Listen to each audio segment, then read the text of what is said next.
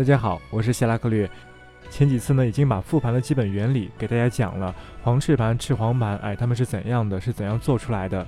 那么今后一段时间就来继续深入去分析啊，黄赤盘、赤黄盘它们是怎么运作的，它们在细节上在内部如何产生作用。那么第一步，我们首先要分析黄赤盘和赤黄盘它们是如何变化的。因为这两个盘转动会导致这两个盘上的十二地支，它们互相之间的对应关系会发生变化。又因为在一张盘上有十二个地支或者说十二个宫，所以呢会产生十二种变化，十二种对应关系。我们首先就需要简单的去研究一下，在这十二种变化之中，它们具体有什么不同。当然这里说是简单研究，但是可能对于初学者也是非常难的，要结合以前所讲的大量的知识，十二长生啊等等的一些知识。所以接下来讲的这些知识呢，大家如果听得很困难啊，听得非常混乱，甚至听不懂，这没有关系，因为这本来就是比较高深的了。但是其实大家把我以前讲的那些全部弄熟啊，一路听下来，应该还是比较容易理解的。只不过呢，信息量非常大，非常难以理清楚。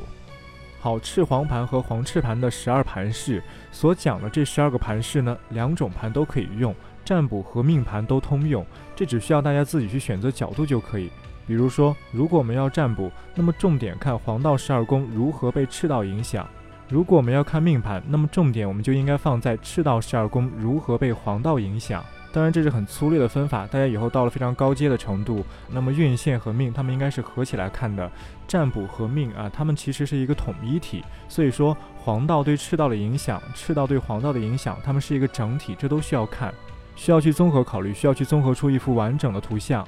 好，那么现在我来说一说命宫啊，也就是我们常说的上升星座，这个到底是什么？所谓的命宫或者说上升星座，是赤道盘的卯这个宫所对应的黄道盘的星座。简单来说，也就是赤道盘的卯对应黄道的哪个星座或者哪个地支，那个星座那个地支就是命宫。假设赤道盘的卯对应黄道盘的未，那么黄道盘的这个未啊，巨蟹座它就是命宫。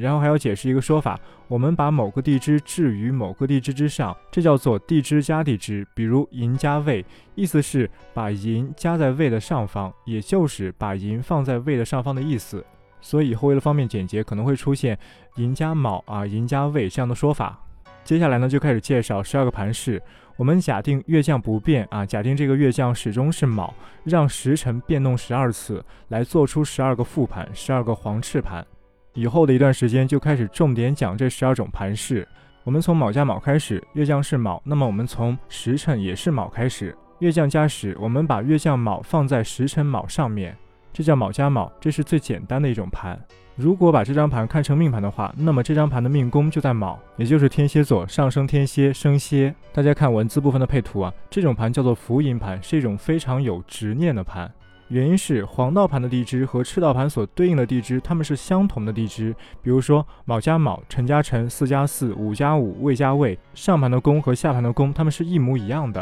啊，它们都没有转动，它们还是原封不动的在自己家里待着。就像上盘的卯和下盘的卯，它们用胶水粘起来。正是因为这个盘没有转动，所以它非常简单。那么在占卜上，这种福音盘会象征事情一拖再拖，非常的迟滞，非常粘稠，整个事情会呈现这样一种状态。而作为命盘，这个盘所代表的这个人呢，又会情欲非常的浓重，他的所有的各方面的欲望、各方面的感情都非常的浓厚焦灼。人事的十二宫位力量非常集中，但这种集中呢，不是外向的，而是内在的，是内在有一股拉扯啊。这种人感情戏会很多，然后情欲啊各方面会非常的浓烈，而且很容易陷入内心戏，是非常非常容易。